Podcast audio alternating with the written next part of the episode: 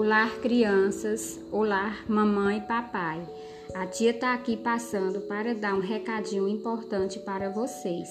Gostaria de pedir para a família realizar todas as noites um momento com as crianças. É a contação de história. Quando a criança costuma ouvir histórias, ela desenvolverá várias aprendizagens.